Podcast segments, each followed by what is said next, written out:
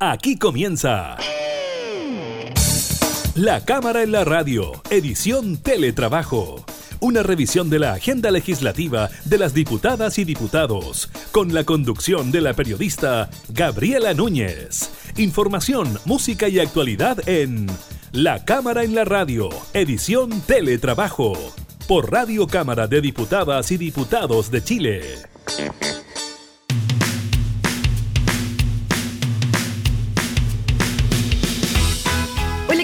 Están? Bienvenidos a un nuevo programa de la Cámara en la radio. Revisamos noticias informativas y de contingencia en estos momentos tan complejos por los que atraviesa nuestro país, como son los alcances de la pandemia por el COVID-19. Estaremos hablando de eso, de los datos entregados durante esta jornada por el Ministerio de Salud en cuanto al número de contagios. También estaremos hablando de lo ocurrido en la Cámara de Diputadas y Diputados con la aprobación de este proyecto de ley que permite el retiro del 10% de los fondos de las AFP con el diputado Diego Ibáñez. Compartiremos impresiones sobre este tema. También estaremos hablando de las causas que llevaron a las autoridades a terminar con el confinamiento progresivo en las regiones eh, de Aysén y de los ríos y también estaremos eh, revisando los datos del COVID a nivel internacional.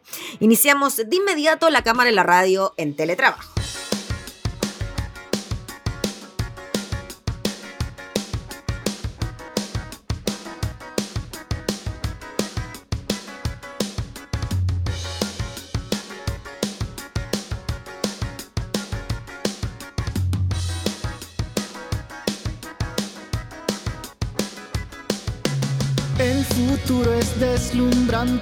Luces de lo más radiante. No hay dilema, no hay un lapso, no hay problema si hay amor. El sol sale, está sereno, pero incendia el desazón. No deambules, no hay razón, no te olvides que estoy yo.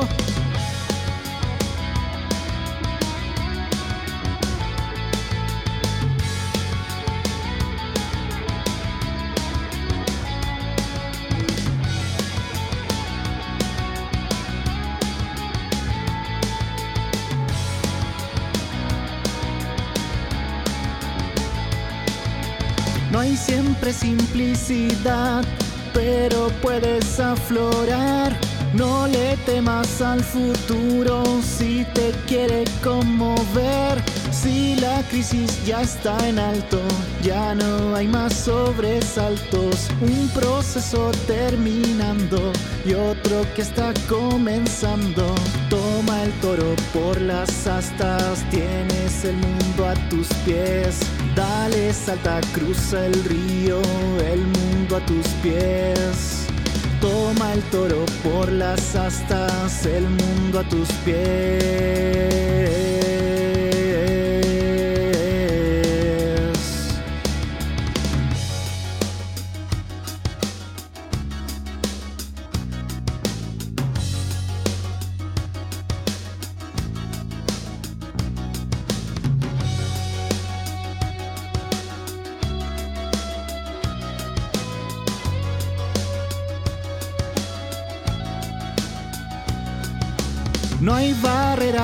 Te frene, un impulso imparable. Si con vuelo ya arrancaste, surco el cielo junto a ti.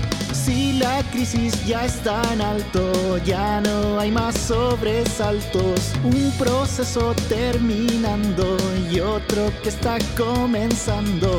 Toma el toro por las astas, tienes el mundo a tus pies. Dale, salta, cruza el río, el mundo a tus pies. Toma el toro por las astas, el mundo a tus pies.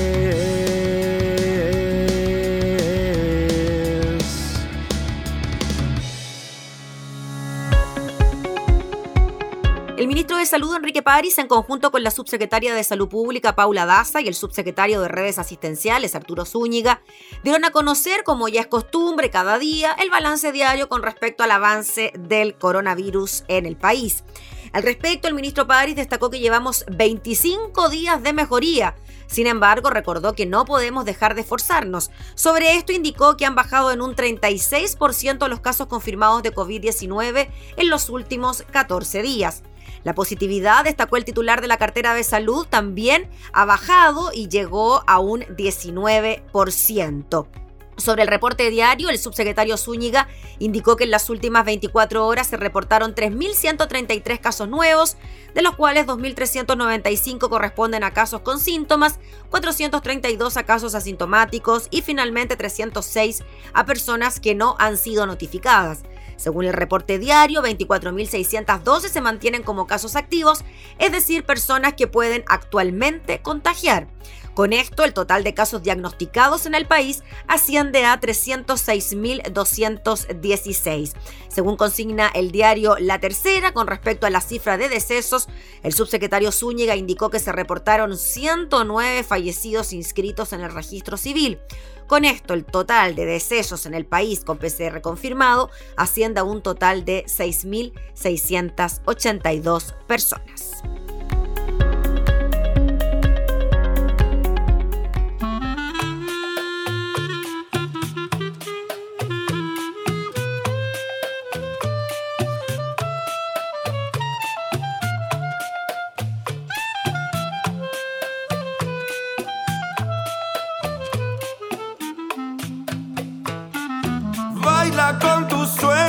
Cada día. Esto es bien corto, ya tú sabes. Y no te preocupes de tonteras. Vive libre, libre, libre, libre. Hace algún tiempo vivo este viaje en blanco y negro, con la agonía o lo que me celebro, limpiando el boche habituado en mi cerebro. La agitación con calma la genebro. Hace tiempo que habría dejado el ring, pero mis heridas sanan al igual que Wolverine. Hoy la verdad se talla en la madera y dice libertad a lo Nelson Mandela. Yo vivo en él que supera su nivel, zafando las amarras de este carrusel. La hombría no es el ente de una mente cruel, es aceptarse diferente, dijo Pedro Lemebel. Baila con cada día. esto es bien corto, ya tú sabes. Y no te preocupes de tonteras. Vive libre, libre, libre, libre. Yo, la vida viaja en este mar gitano. La guitarra a la espalda y un tabaco en las manos. El horizonte llama mi alma nómada y la sombra robada hasta llegar a Andrómeda persiguiendo mi utopía. El rumbo no se acaba todavía. Mi andar son floreos al pasar de los días, como los punteos de Paco de Lucía.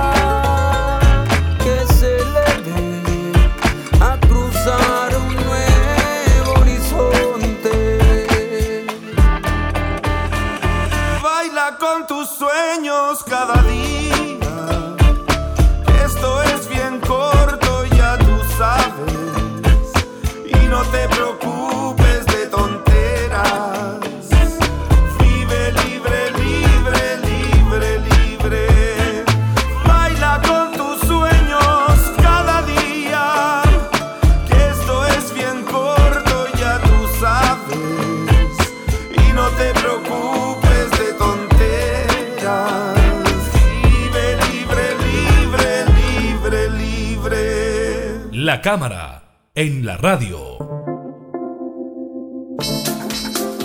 Durante esta semana, la sala de la Cámara de Diputadas y Diputados aprobó un proyecto de ley que permite el retiro del 10% de los fondos de las AFP, de las aseguradoras de fondos de pensiones. Se necesitaban 93 votos, se consiguieron 95. Continúa el trámite, eso sí, de esta iniciativa. Conversamos con quien votó a favor de este proyecto, el diputado Diego Ibáñez. ¿Cómo está, diputado? Muchas gracias por recibirnos. Hola, Gabriela, buen día. ¿Qué tal? ¿Cómo estás? Bien, gracias, diputado.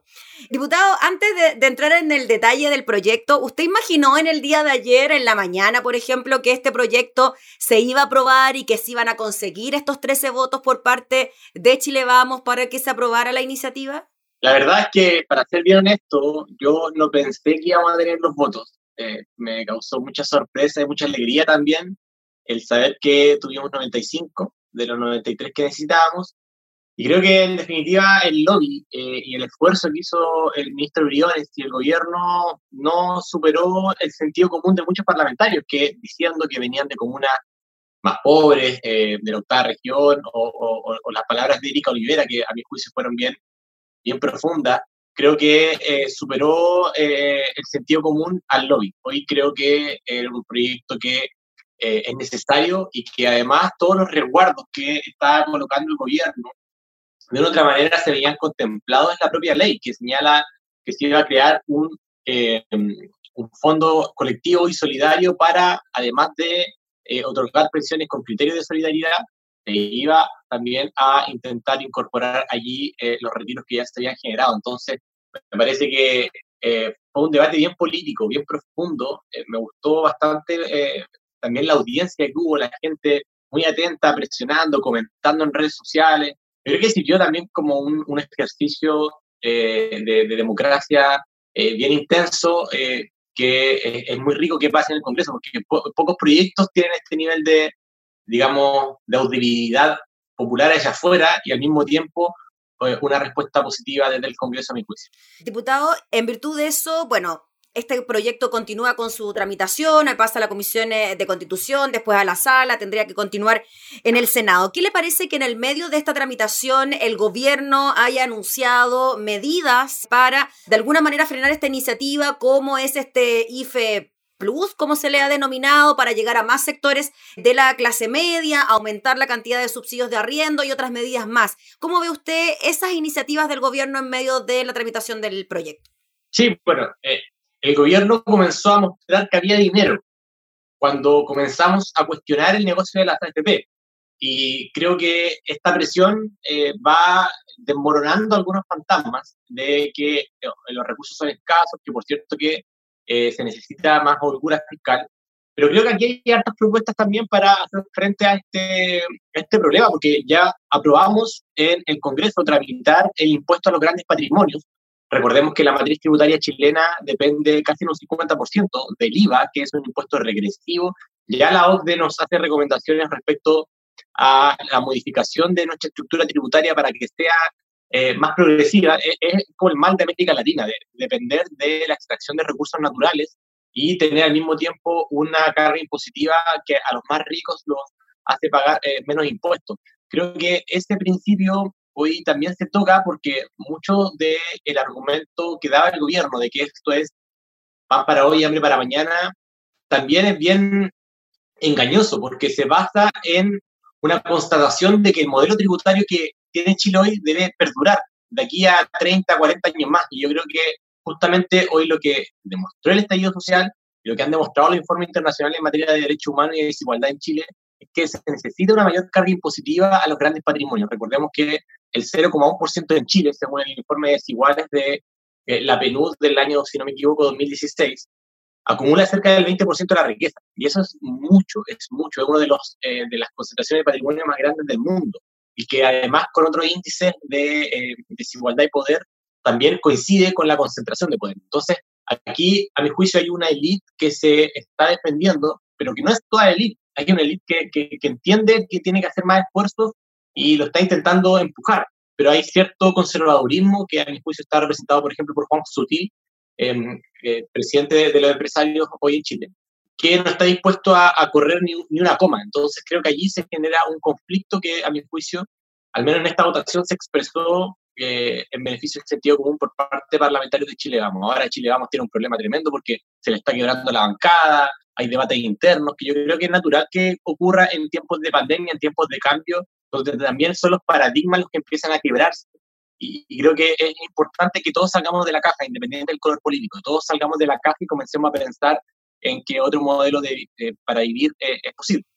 Y por lo mismo, diputado Diego Ibáñez, quizás con esta posible apertura de que eh, finalmente se puedan retirar eh, fondos de la AFP en esta circunstancia tan especial como es una pandemia, podría ser también el inicio de un cambio en el eh, modelo, porque si pensamos en la reforma a las pensiones que envió el gobierno, que se aprobó en la Cámara, que está en el Senado, se mantiene el mismo modelo de las aseguradoras de fondos, solo aumentando el monto de la cotización con cargo al empleador, etcétera, pero sigue siendo lo mismo. ¿Usted cree que podría empezar a cambiar? Yo creo que el hecho de haber aprobado este fondo colectivo y solidario es un germen de un modelo de sistema de seguridad social real, porque hoy lo que tenemos no es un sistema de seguridad social, o sea, los principios de la OIT que establecen que la seguridad social tiene que ser solidaria, Chile eh, no es solidario. Entonces, los principios de la OIT hoy señalan que para que tengamos un sistema de seguridad social, tiene que ser primero solidario. Y Chile no es solidario porque es de capitalización individual, son cuentas individuales las que luego eh, se te retornan a, al propio individuo que cotizó. Segundo, que tienen que ser con criterios de suficiencia, o sea que eh, la pensión que se otorgue sea suficiente para cumplir con mínimos de dignidad. Y eso en Chile no ocurre, porque con 160 mil pesos de pensión es imposible que una persona de la tercera edad, que por lo, más, por lo demás necesita cuidado, muchas veces pueda comprar su remedio, eh, sus cosas, etc. Entonces, eh, ahí hay dos criterios que no se cumplen. Y, y, por último, el principio de progresividad, que si bien en Chile ha mejorado, no se ha hecho en base eh, únicamente a la rentabilidad de las propias pensiones, sino que básicamente se hace en base al pilar solidario, que eh, hace poquito eh, eh, empezó a aplicarse en Chile, y eso implica un desembolso grande por parte del Estado que tiene que hacerse, pero que en este caso no cumple con los criterios de suficiencia. Entonces, si tú haces un análisis del modelo chileno para inyectar corporaciones, que es por lo cual, si tú lees las actas de, de, de, todo este debate que hubo entre José Piñera y los expertos en el momento de los 80, es parece ser lo que les preocupaba a ellos más que otorgar seguridad social. Entonces, creo que es un germen este fondo colectivo y solidario para eh, comenzar a transitar, a caminar hacia un modelo de pensiones que sea distinto y que coloque en el centro el cuidado de la gente. Cortito, diputado, ¿cómo ve la tramitación en el Senado de esta iniciativa? Bueno, eh, yo espero que eh, exista mayoría, espero sorprenderme nuevamente de que va a existir una mayoría y entiendo que varios parlamentarios al principio habían dicho que eh, no estaban de acuerdo, luego comenzaron a matizar sus posiciones y eso implica que eh, puede haber una puerta para que este proyecto ingrese y eh, sea una realidad. Así que quiero mantener la esperanza y, que, y prefiero ser optimista respecto del Senado. Muy bien, pues diputado Diego Ibáñez, le agradecemos por el contacto, que esté muy bien. Ya, Gabriela, un abrazo muy grande, que esté muy bien. Gracias. El diputado Diego Ibáñez hablando sobre el retiro del 10% de los fondos de FP.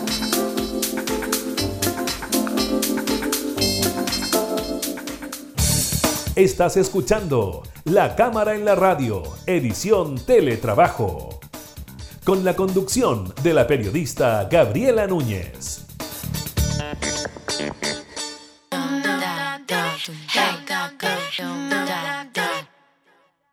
Hey, ya no te compares, quiere te entera, pierde el pudor.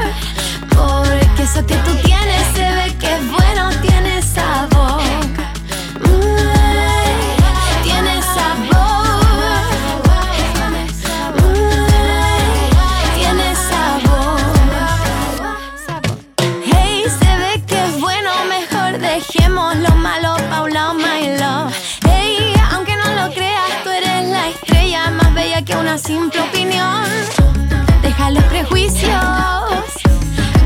Ti misma, piérdete en el ritmo. Esa herramienta es nuestra carta de acción. Hey, ya no te compares, quiere te entera, pierde el pudor. Porque eso que tú tienes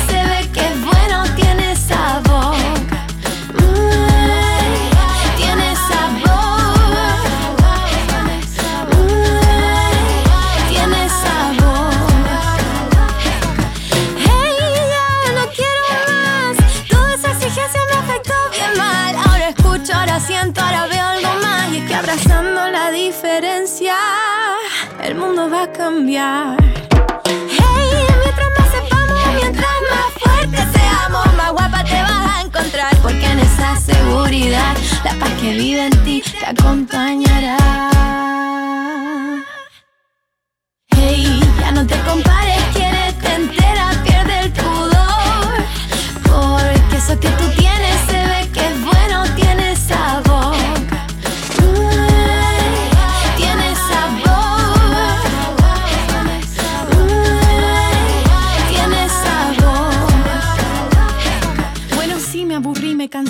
seguir de aparentar, de fingir, de buscar la perfección, de no proteger mi corazón. Si estoy más flaca, si estoy más gorda, si tengo doble pera, ¿qué importa? Hace falta ver algo real, natural, que se nos distraiga la moral. Les presento mis estrías, mi celulitis, mis ojeras, mi diente de arroz, mis bigotes que en realidad son manchas por el sol, mi lengua geográfica. Bueno, también tengo poca tolerancia a la frustración. Me gusta ser el centro de atención, pero me aburre la exposición. Realmente a veces no sé cómo lidiar con esa presión y la verdad no sé rapear, solo quería tener más tiempo para hablar. Hey, ya no te compares, quieres entera, pierde el pudor. Porque eso que tú tienes se ve que es bueno, tiene sabor.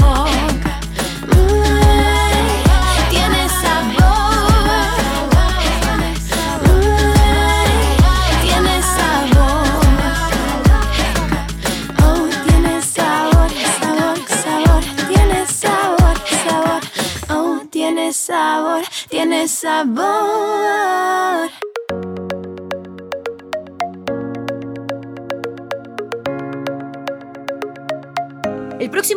Las regiones de los ríos y Aysén iniciarán el camino hacia la nueva normalidad.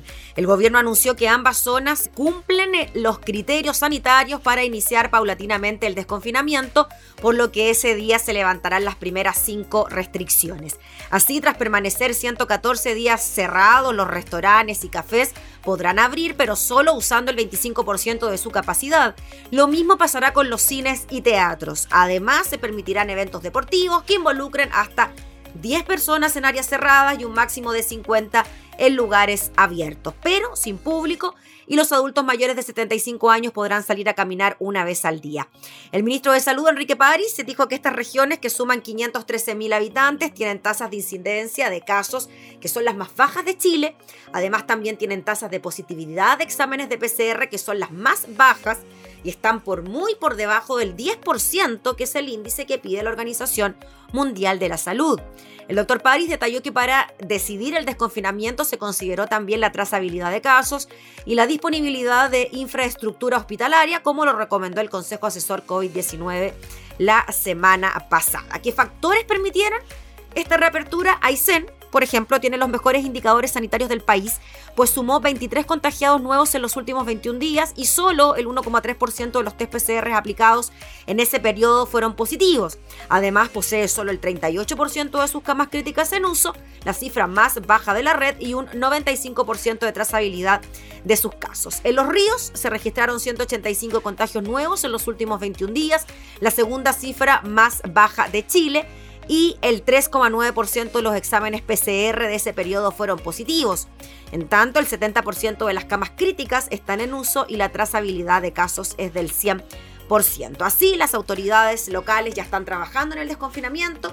La Seremi de Salud de los Ríos, Regina Barra, dice que tendrán que reforzar la fiscalización, pues si antes estábamos enfocados en que no se consumieran alimentos en los restaurantes y café, ahora tenemos que vigilar que se usen solo el 25% y que tengan además protocolos de seguridad. En Aysén, por su parte, la Ceremi Alejandra Valdebenito cuenta que tienen solo 13 casos activos y que ahora han logrado trazar casi a la totalidad de los enfermos, excepto a dos.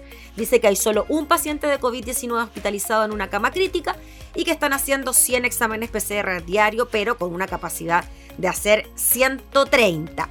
También hay incertidumbre, algo de reticencia. El alcalde de Coyhaique, Alejandro Guala, apoya la reapertura en restaurantes y café por ser negocio que han tenido grandes pérdidas, pero advierte que debería haber una fuerte fiscalización.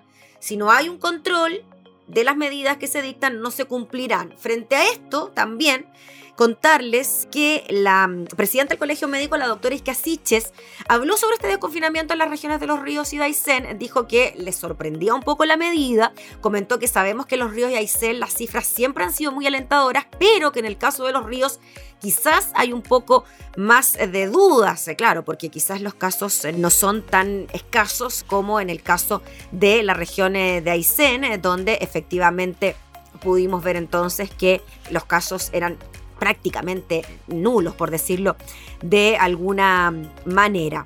Patricia García, representante de la agrupación gastronómica Aysén, valoró la decisión del gobierno, pero advierte que el MinSal debería capacitar sobre el manejo de los recintos por COVID, cómo se deben disponer los espacios e interactuar con los clientes de manera segura. Claro, que entreguen algún tipo de información al respecto para que sepan cómo deben comportarse en esta nueva forma de entrar a la normalidad.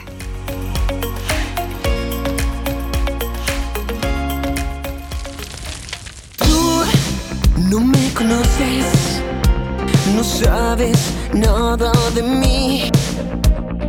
Tu mirada fría, te faltan siglos hasta aquí. Tú no estás ni cerca, no puedes siquiera tocar mi corazón firme. Ya no lo pudieron borrar. Fuego. Tengo tanto fuego, fuego, fuego. Tengo tanto fuego, fuego, fuego, fuego. Y te vas a quemar. Tengo tanto fuego,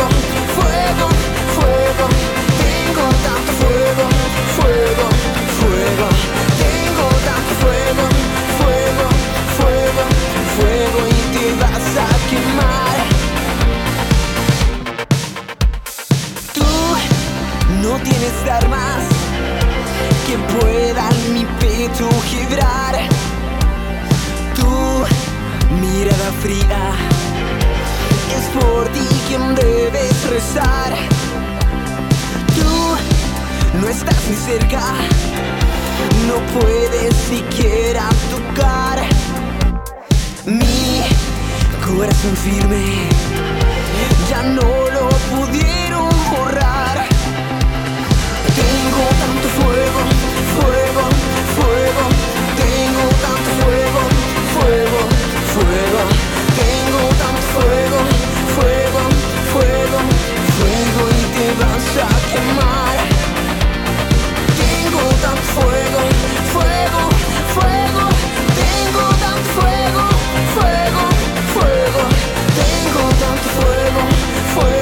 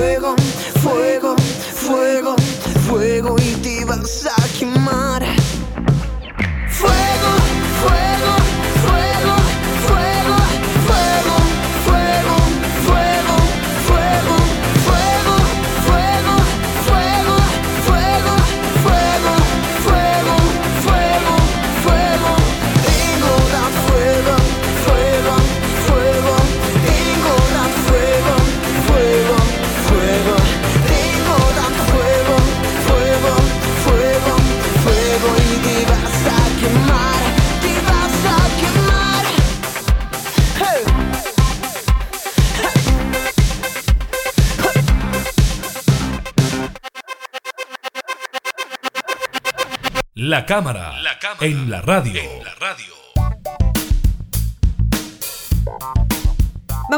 Noticias del mundo que ya superó los eh, 12 millones de contagios en casi 7 meses de la pandemia de coronavirus, con casi 550 mil personas fallecidas por COVID-19, según el reporte de la estadounidense Universidad de Johns Hopkins.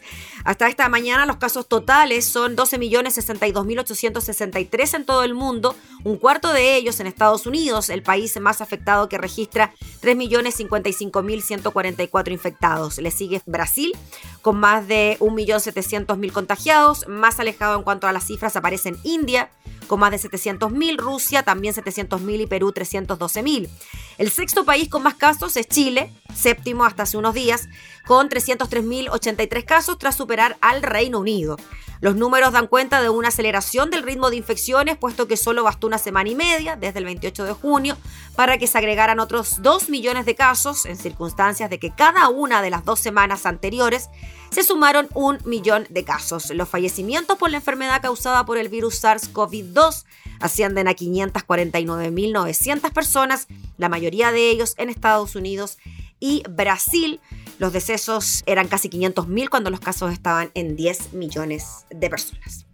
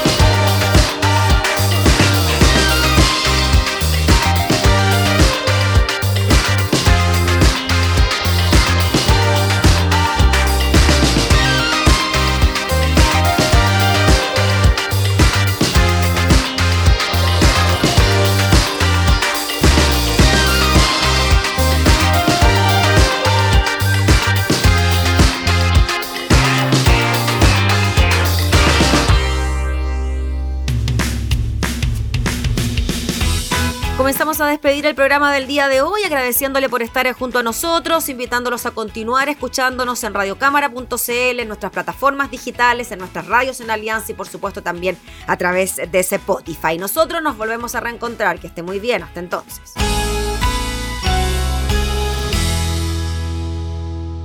Hemos presentado La Cámara en la Radio, edición Teletrabajo una revisión de la agenda legislativa de las diputadas y diputados, con la conducción de la periodista Gabriela Núñez. Información, música y actualidad en La Cámara en la Radio, edición Teletrabajo, en Radio Cámara de Diputadas y Diputados de Chile. Hoy más que nunca, acercando las leyes.